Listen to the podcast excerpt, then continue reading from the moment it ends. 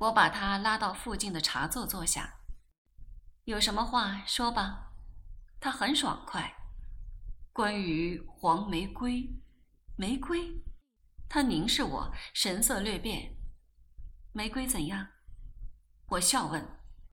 为什么一提到玫瑰，你们的表情就像说到洪水猛兽似的？她是一个可怕的女人吗？不，她是个可爱的女人。黄太太吁出一口气。唉，太可爱了。我也如此认为。我一生中没有见过那么美丽的女人。一件普通的黑色衣服穿在她身上，风情万种。咪咪呢？他忽然问：“咪咪，咪咪跟这有什么关系？”我不以为然。你应当记得，咪咪是你的女朋友，佳敏。我说：“我们只是很谈得来的朋友。”黄太太说：“佳敏，说话公道一点。”我心虚了。可是，可是，佳敏。黄太太的手了解的放在我肩膀上，佳敏，玫瑰已经结了婚吧？我终于再抬起头来问。早结了婚，有一个女儿，几岁？我问。快八岁。长得好吗？跟玫瑰一模一样。黄太太微笑。这里有一颗痣，她指指眼角下。是的，我如着魔一般回忆，一颗蓝色的痣，像是永恒的眼泪。黄太太承认，她确是一个美丽的女人。曾经一度，她想放弃这项事业，但她现在回来了。母亲去世后，她再没有顾忌。她告诉我，她决定离婚。我说：“啊，她丈夫是个怎么样的人？”非常普通的一个人，黄太太说：“怎么会？”我诧异。黄太太长叹一口气：“唉，人们爱的是一些人，与之结婚生子的又是另外一些人。”我回味着这句话，然后问：“那么你呢？你与黄先生呢？”他微笑。我算是一个幸运的人，但佳敏，我们也有我们的故事，说不尽的故事。那微笑有点苍凉的意味。我与他都迟婚，都是经过一番来的。最后虽然得到归宿，因为太知道身在福中，幸福的非常凄凉。像我，老有种不自信的感觉。十年了，天天早上起来，我都凝视着黄振华的脸，不信自己的运气。我侧耳聆听，非常感动。这世界并不是我们想象那样，他说：“振华来了，但是来晚了十年，其中夹着十年的辛酸，说也说不尽。你与咪咪不一样，你们早已定下终身。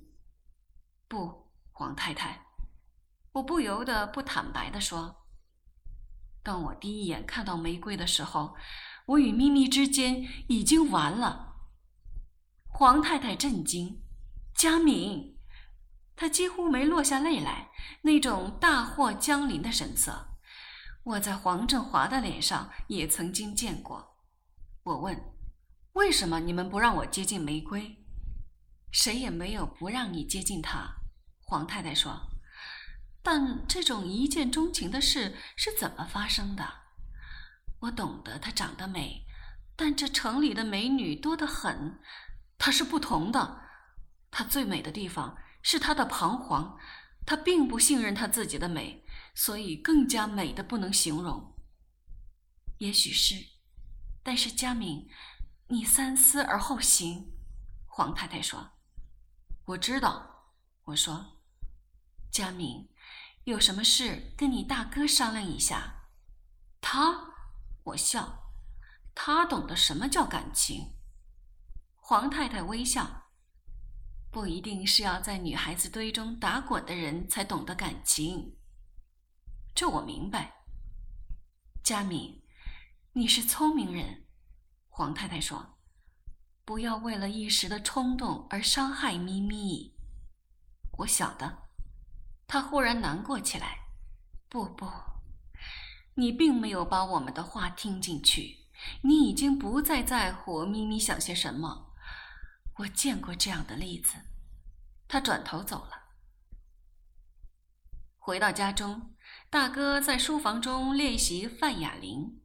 我忽然顽皮起来，咚咚的大力踢他的门，嚷着 “Shut up”，开心的要命。琴声停了，门被打开，大哥皱着他双眉：“你回来了。”他低声问道。大哥的声音永远低不可闻，我一生中从未听过他提高一次声线。大哥，让我告诉你一件事。我说：“你有什么事？”他放下琴，点一支香烟。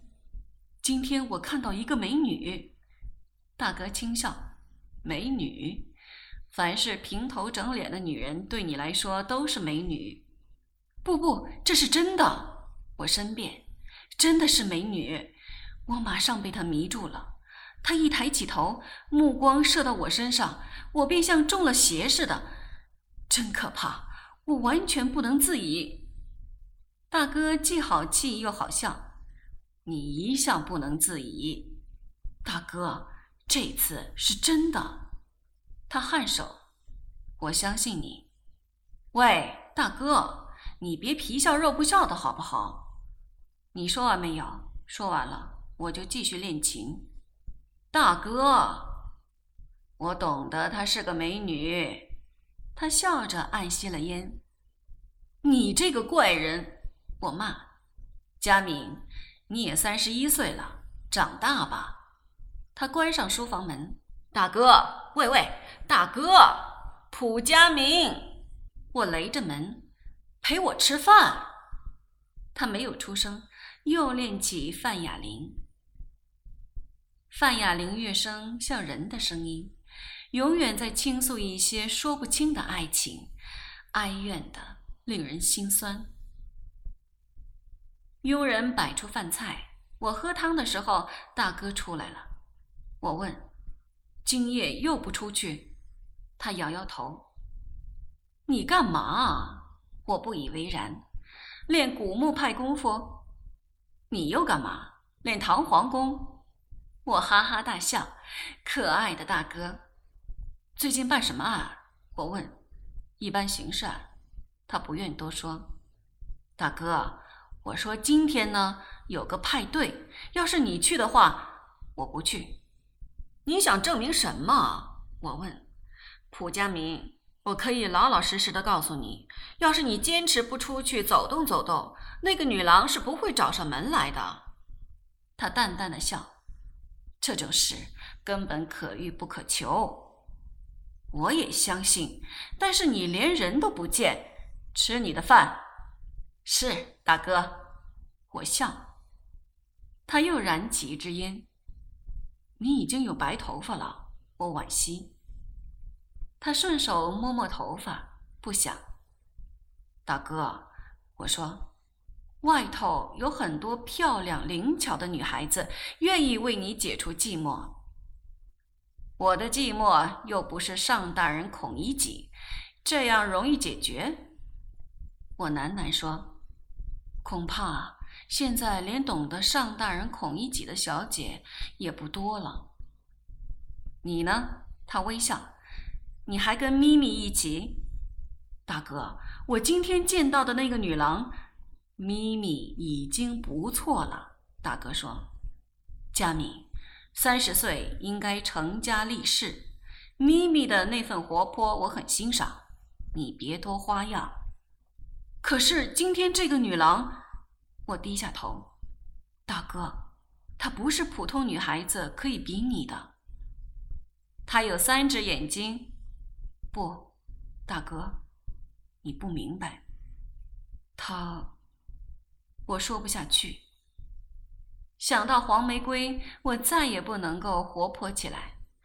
他的倩影渐渐化成一块铅，压在我心上。我非再见他不可，为了我自己，否则我寝食难安。大哥离开了饭桌，我握着拳头，准备明天再去见我心目中的女神。女佣人进来对我说：“二少爷，七小姐有找。”哦，我忘了约好咪咪。一举起话筒，他就骂：“你的魂儿到哪儿去了？你是。”我苦笑。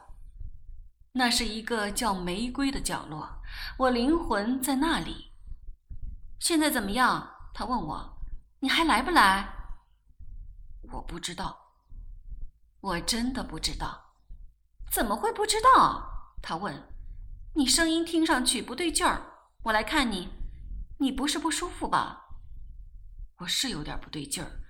我趁机说：“你别来了，我马上来。”他已经挂了电话。我很唏嘘，我这颗无良的心怎么会变得这么快？如今心中已无咪咪的位置，怎么可能？就在前天，咪咪尚是我生活的中心，一切环绕它为主。如今我已另外找到了太阳，脱离了咪咪的轨道。我用手撑着头，想到国语言情片中常出现的一句对白：“我们活在两个世界里，